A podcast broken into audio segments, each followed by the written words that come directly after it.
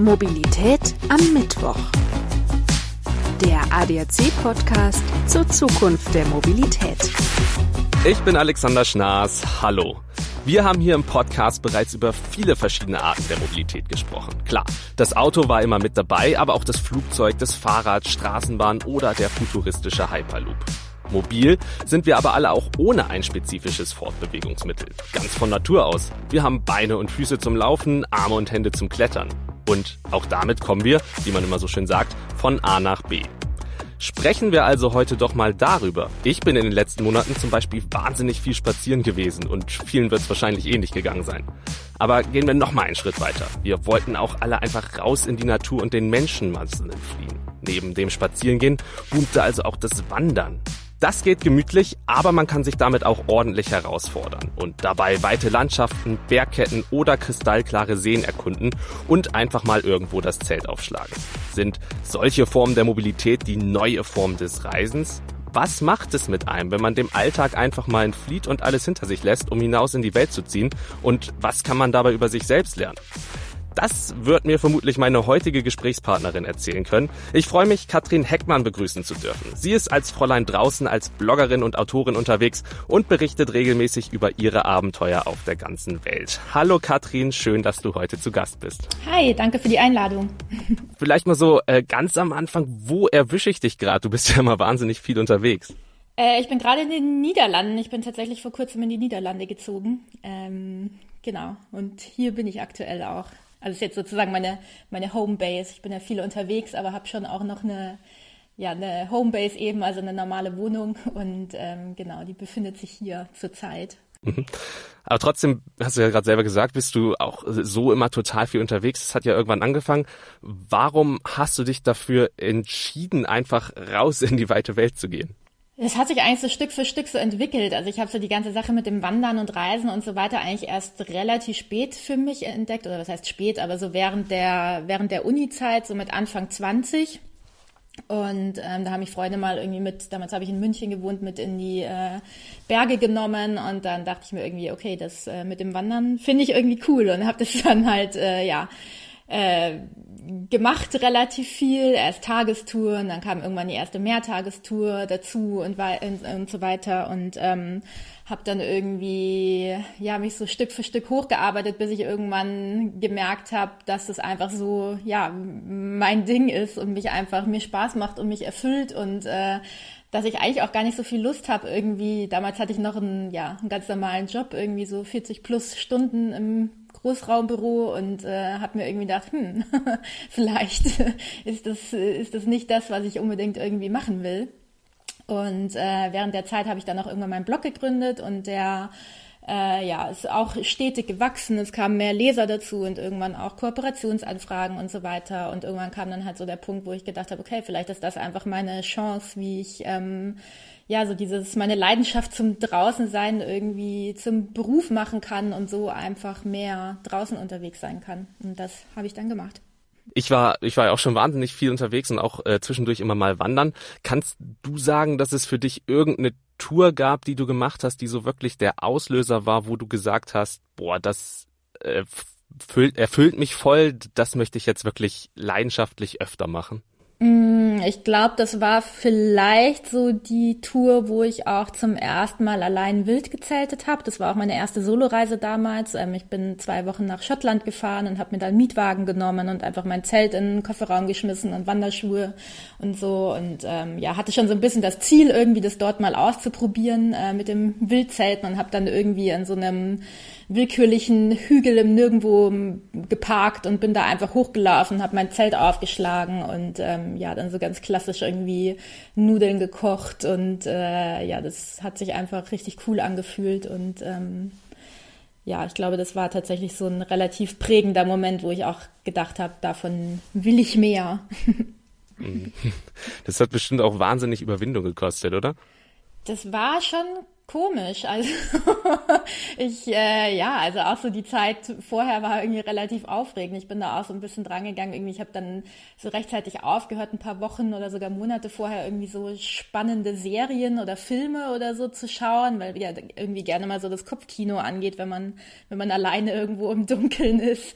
Und ähm, habe irgendwie mir zur Vorbereitung noch so ein paar Benjamin Blümchen Folgen aufs Handy geladen, weil ich mir dachte, okay, wenn ich dann wirklich irgendwie Schiss krieg da im Zelt, dann dann beruhigt mich das vielleicht. Ich habe die letztendlich nicht gebraucht, aber ähm, ja, das war schon äh, aufregend und ähm, ja, wenn man sowas einfach gar nicht gewohnt ist, was glaube ich auf die meisten Menschen zutrifft, dann ist es auf jeden Fall erstmal eine Überwindung. Aber man merkt halt dann auch relativ schnell, dass das ja eigentlich eben wirklich nur Kopfkino ist und ähm, dass da draußen in der Regel nichts auf einen wartet, was einen irgendwie, ja. Ja, das wäre jetzt meine nächste Frage gewesen. Hast du das immer noch, dass du so ein bisschen mulmiges Gefühl hast, wenn du irgendwo zeltest, oder ist es mittlerweile Routine geworden? Ja, das ging eigentlich relativ schnell, dass das Routine wurde. Also im, im also es ist immer was Besonderes für mich, aber da so diese diese äh, ja Angst ging tatsächlich relativ schnell weg und mittlerweile macht mir das gar nichts mehr aus. Also auch so irgendwie im Dunkeln draußen zu sein oder ja, nee. Man tastet sich dann so ein bisschen ran. Genau. Ähm, mit deinen Touren, wenn du so unterwegs bist, machst du das dann wirklich primär für dich oder verfolgst du damit noch ein anderes Ziel? Willst du Leute zu bewussterem Reisen animieren oder wirklich einfach auch mal Leute dazu animieren zu sagen, ey Leute, geht einfach mal raus, erlebt was. Ähm, was ist so dein, dein Ziel damit? Hm, also ich glaube, es wäre jetzt gelogen, wenn ich sagen würde, ich mache das nicht primär für mich, weil es ja, ja, also natürlich habe ich mir das irgendwie so ausgesucht, weil das einfach das ist, äh, was ich am liebsten mache. Aber es gibt schon so ein paar ähm, ja, Faktoren, die mich da auch zusätzlich motivieren und bestärken, ähm, weil ich einfach ja grundsätzlich glaube, dass die, dass die Welt irgendwie ein besserer Ort wäre, wenn wir alle wieder mehr Zeit in der Natur verbringen würden. Und ähm, wenn ich da Leute so ein bisschen irgendwie zu motivieren kann, vielleicht auch dazu mal irgendwie genauer hinzugucken, wieder so sich, also man beginnt dann halt auch so, sich selbst wieder so als Teil der Natur irgendwie zu verstehen. Ähm, das ist mir schon irgendwie wichtig und so auch dieses Thema, weil ich ja viel als Frau alleine draußen unterwegs bin und auch diese größeren Touren meistens alleine mache, ähm, einfach auch wirklich Frauen dazu zu motivieren, das auch zu versuchen, wenn sie den Wunsch haben. Also es da glaube ich nochmal so, ja, besondere Hemmungen gibt auf dieser Seite. Das sind so die zwei Punkte. Würdest du deine Art des Reisens denn dann jedem uneingeschränkt empfehlen oder würdest du sagen, na gut, so wie ich das mache, da muss, gehört schon auch ein bisschen was zu? Also ich glaube, man muss da einfach Lust drauf haben. Also ich, das, was ich mache, kann im Prinzip äh, jeder machen, aber natürlich muss man es irgendwie wollen. Also ich glaube jetzt nicht, dass es irgendwie für jeden was ist, irgendwie drei Monate durch Großbritannien zu wandern oder so. Ähm, aber grundsätzlich kann das, ich sag mal, fast jeder machen, solange man irgendwie zwei gesunde Beine hat. Gibt's denn Regeln, die du dir selber auferlegt hast für deine Reisen, dass du zum Beispiel sagst, so ich werde auf jeden Fall äh, nirgendwo hinfliegen zum Beispiel, auch wenn das wahrscheinlich gar nicht geht, wenn du wirklich auf der ganzen Welt unterwegs bist.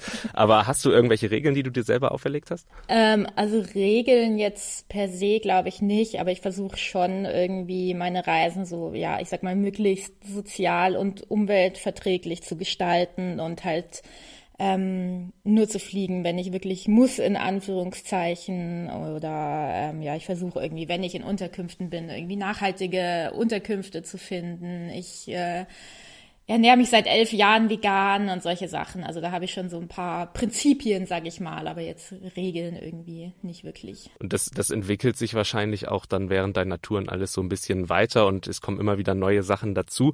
Ähm, was würdest du denn sagen, war so in den letzten Jahren dein schönster Moment, den du erlebt hast auf so einer Reise? Mm, also ich glaube, die schönsten Momente folgen oft auf die schlechtesten, wenn man irgendwie sich irgendwo durchgekämpft hat und sei es nur irgendwie ja so ein äh, langer Regentag im Matsch oder so, und wenn man dann abends irgendwie im Zelt sitzt und trockene Klamotten anzieht und irgendwas Warmes zum Essen bekommt oder so, das sind eigentlich so die größten Momente. Also ich glaube, ja, ich glaube, so grundsätzlich, was dieses, was das alles so besonders macht, sind aber eigentlich so viele kleine Momente, die sich irgendwie so aneinander reihen und dann, ja, ähm, also man bekommt einfach auch gerade so für diese kleinen Dinge irgendwie so einen ganz neuen Blick, was auch das coole, Coole ist für mich äh, am Wandern und am, am ja an so Outdoor-Aktivitäten. Hm. Ein Blick für die, äh, ein besonderer Blick für die Sachen, die man sonst so für selbstverständlich erachtet. So trockene Klamotten haben wir halt immer, aber wenn man es dann genau. wirklich mal braucht, dann weiß man es wirklich zu schätzen. Ähm, du hast ja. gerade gesagt, so schwierige Situation. Hattest du schon mal eine Situation, wo du gedacht hast, uiuiui, jetzt war es aber ganz schön eng oder brenzlig?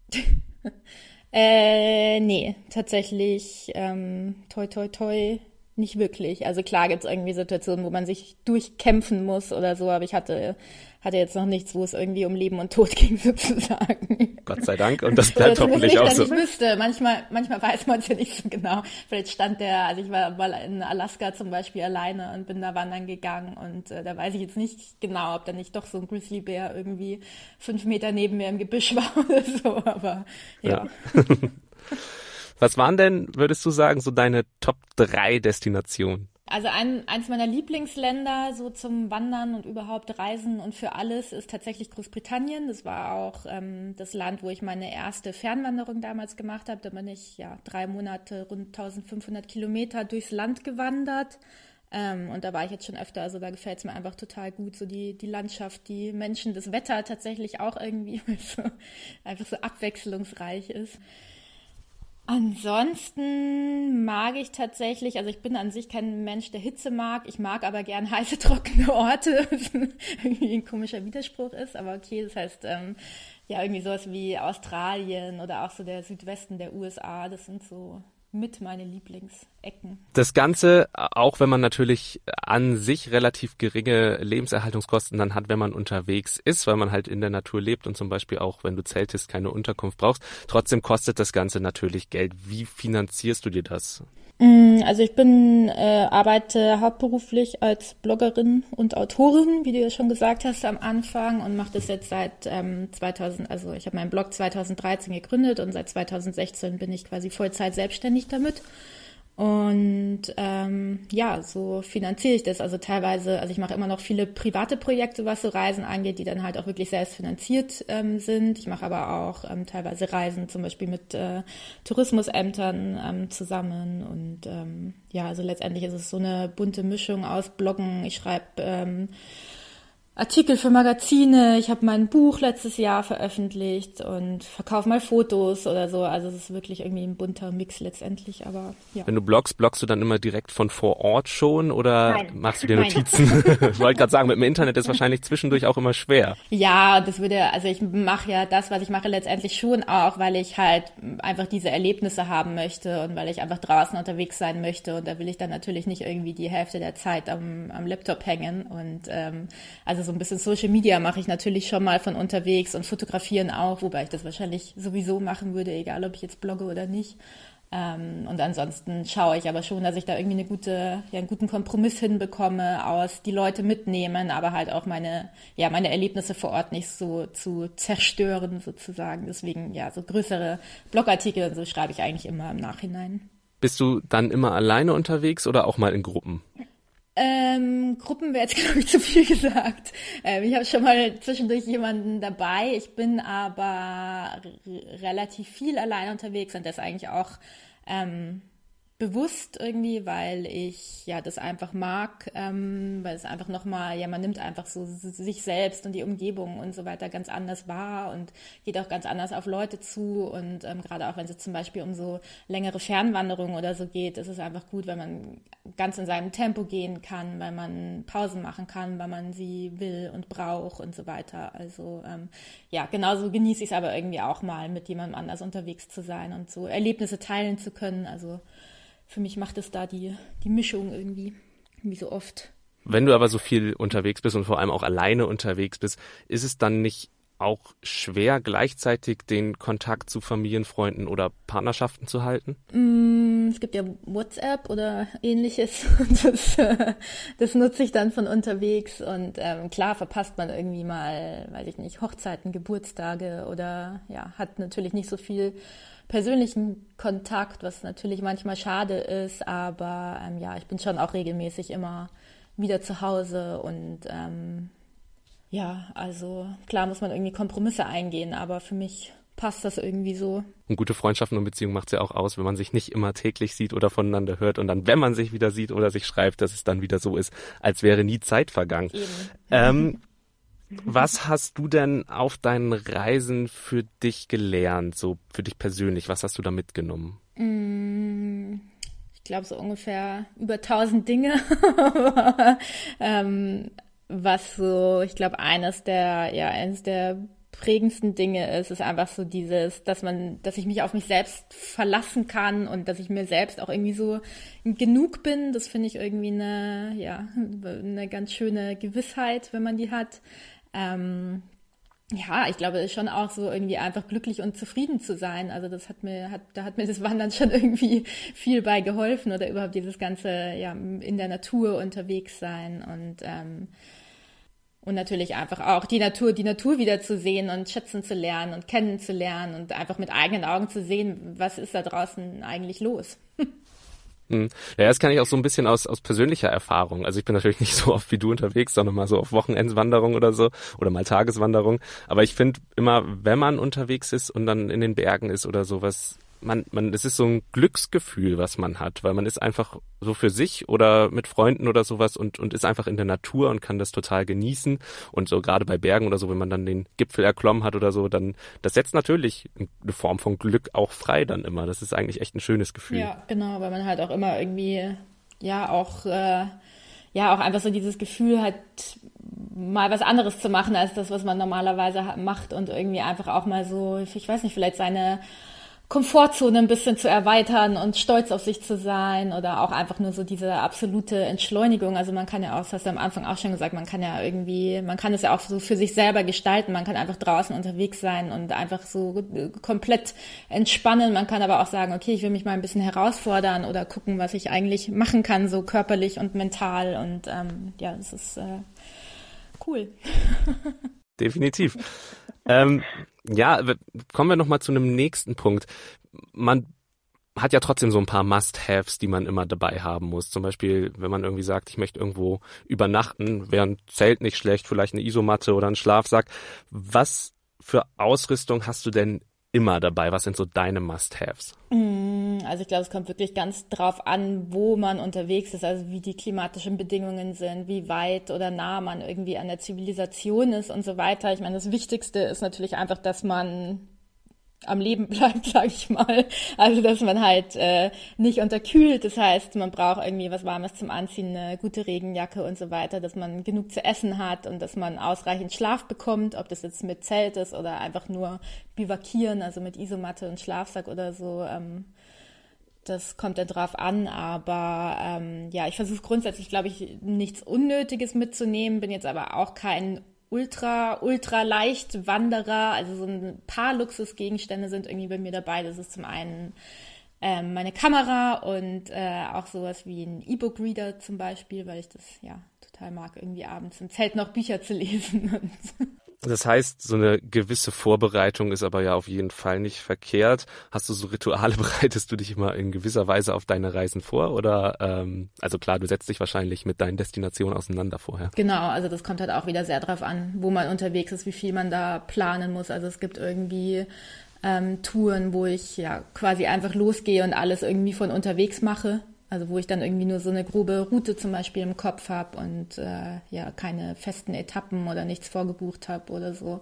Und ähm, ja, dann gibt's natürlich auch Touren, gerade auch wenn die irgendwie weiter so, so fernab der Zivilisation oder so sind, da muss man dann natürlich irgendwie gucken, okay, wo, wo und wann findet man Wasser oder wo kann man seine Vorräte auffüllen und so. Da muss man dann vielleicht ein bisschen mehr planen. Ansonsten ähm, es ist natürlich gut, sich immer so körperlich auch ein bisschen vorzubereiten, wobei ich da natürlich dadurch, dass ich das so viel mache, quasi immer einsatzbereit bin. Also ich bin verletzt, aber normalerweise bin ich das nicht zum Glück. Ähm, ansonsten ist es gerade, was so Wanderung oder so angeht, schon gut, sich so ein bisschen darauf vorzubereiten und auch so, ja, einfach so ein bisschen Fußtraining zum Beispiel zu machen, was viele Leute immer vergessen, obwohl wir den ganzen Tag drauf rumlaufen und so, ähm, ja.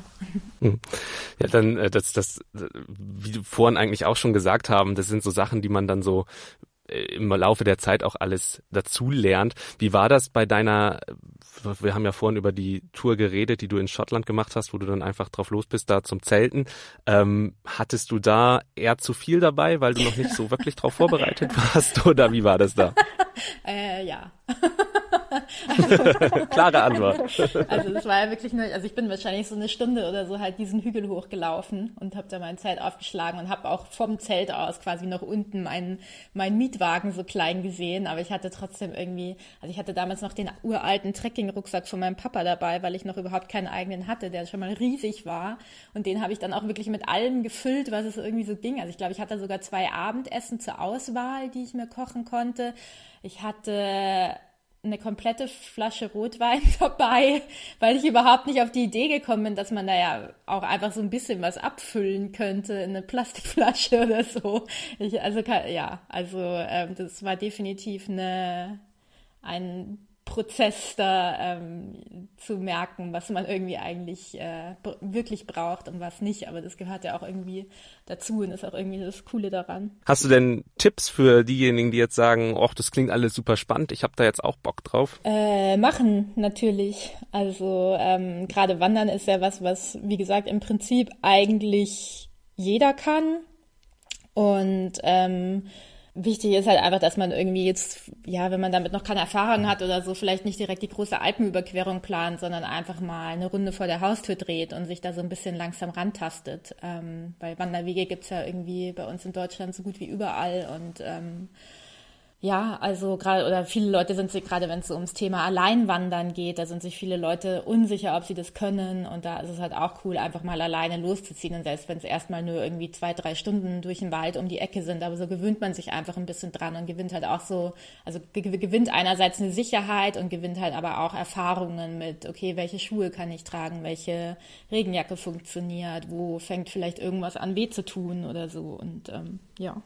Vielleicht so abschließend, äh, um nochmal zusammenzufassen, glaubst du, dass es grundsätzlich jetzt immer mehr Leute geben wird, die sich für fürs Wandern oder für solche Art des Reisens entscheiden, zu sagen, ja, warum nicht einfach mal in die Natur einfach raus? Ich habe genug von ähm, All-Inclusive-Hotels oder Städtetrips, sondern wirklich einfach mal in die Natur raus die Welt sehen? Ähm, es sieht so aus. Also das äh, Thema gewinnt ja schon, ich sag mal, immer mehr an Popularität und äh, wie gesagt, also das ist jetzt bestimmt nicht für jeden was das ist auch völlig in Ordnung so. Ich glaube aber schon, dass viele Leute letztendlich ja auch, dass einfach dieses Bedürfnis wieder steigt. Ähm, so auch mal die vier Wände zu verlassen und einfach mal, ich meine, das ist ja letztendlich so, ja, ich sag mal, der Planet, auf dem wir leben, besteht ja nicht aus irgendwelchen Hotels, sondern eben aus Bäumen und äh, Büschen und Tieren und so weiter. Und da, da gehören wir ja irgendwie dazu. Und ich glaube, dass das einfach viele Leute merken und äh, viele Leute merken einfach auch, dass es halt wirklich, ja, gut tut, sich draußen zu bewegen und ähm, dass man da auch einfach ganz viel mitnehmen kann, selbst wenn es nur mal eine kleine Runde irgendwie am Wochenende ist oder so. Aber ähm, und gerade halt auch, weil, ja, ich meine, wir schauen immer mehr auf Bildschirme, wir äh, sind irgendwie immer mehr in Büros und für Laptops und so weiter. Und das ist halt einfach auch so ein, ja, richtig guter Gegenentwurf dazu, auch so diese ganze, zu dieser ganzen Schnelllebigkeit, die wir irgendwie so haben. Und plötzlich ist man da draußen und muss irgendwie nichts tun, außer einen Fuß vor den anderen zu setzen. Und ähm, hm. also als Fazit einfach machen und mal so ein bisschen zu entschleunigen. Ähm, ich habe am Ende, wir neigen uns langsam schon dem Ende der Folge zu, habe ich mir noch fünf Fragen für dich vorbereitet, mhm. ähm, die so mhm. auf die allgemeine, deine allgemeine persönliche Mobilität so ein bisschen abziehen. Die stelle ich jedem meiner Gäste am Ende und die würde ich mhm. dir jetzt auch gerne stellen. Würdest du dich in ein autonomes Auto setzen? Äh, ich glaube, es ko kommt ein bisschen drauf an, wo das dann mit mir hinfahren würde. Aber grundsätzlich, also ich glaube, ich würde autonomen Autos teilweise mehr vertrauen als manchem Autofahrer, deswegen ja. Also grundsätzlich schon. Was war dein prägendstes Mobilitätserlebnis? Mm, ich glaube auch damals in Schottland, als ich zum ersten Mal alleine im Linksverkehr fahren musste. Hat gut geklappt. Die habe ich tatsächlich noch nicht machen können, die Erfahrung, aber irgendwann wird es, glaube ich, auch mal auf mich zukommen und da graut es mir tatsächlich auch schon ein bisschen ja, vor. Aber es funktioniert es scheinbar. Es war aufregend, aber auch da gewöhnt man sich erstaunlich schnell dran tatsächlich. Also zwischendurch haut man dann seinen Arm irgendwie noch gegen, gegen die Autotür, wenn man schalten will mit dem falschen Arm, aber sonst. Sollten Städte autofrei werden? Ja, also ja, ich, ja, finde ich gut. Dann bleibt mehr Platz für Menschen und Fahrräder und Wanderer und Grünflächen. Glaubst du, dass wir Flugtaxis noch erleben werden? Ich kenne einige Leute, die in dem Bereich arbeiten und ich glaube, es sieht irgendwie so aus, als könnten wir es noch erleben. Ich bin aber nicht so drin in dem Thema. Was war oder was ist besser gesagt die meiste Mobilitäts-App auf deinem Handy? Mm, das ist, glaube ich, Komoot. Das ist eine Online-Routenplanungs- und Navigations-App, die man fürs Wandern verwenden kann, fürs Fahrradfahren, fürs Laufen und so weiter. Und die nutze ich ähm, ganz viel, weil ich halt auch oft wirklich meine, meine Routen von unterwegs erst äh, plane und dafür, ja, ist das ziemlich gut geeignet. Katrin, damit sind wir am Ende der Episode. Vielen, vielen Dank an dieser Stelle für diesen wirklich wahnsinnig spannenden Einblick. Hat mir sehr Spaß gemacht, mit dir über das Thema zu reden heute. Ja, danke dir, mir auch. Mach's gut. Ciao. Das war Mobilität am Mittwoch, der ADAC-Podcast zur Zukunft der Mobilität. Alle 14 Tage überall frisch, wo es Podcasts gibt. Ich bin Alexander Schnaas und ich würde mich freuen, wenn wir uns in 14 Tagen an dieser Stelle wiederhören. Bis dahin, ciao. Mobilität am Mittwoch. Der ADAC-Podcast zur Zukunft der Mobilität.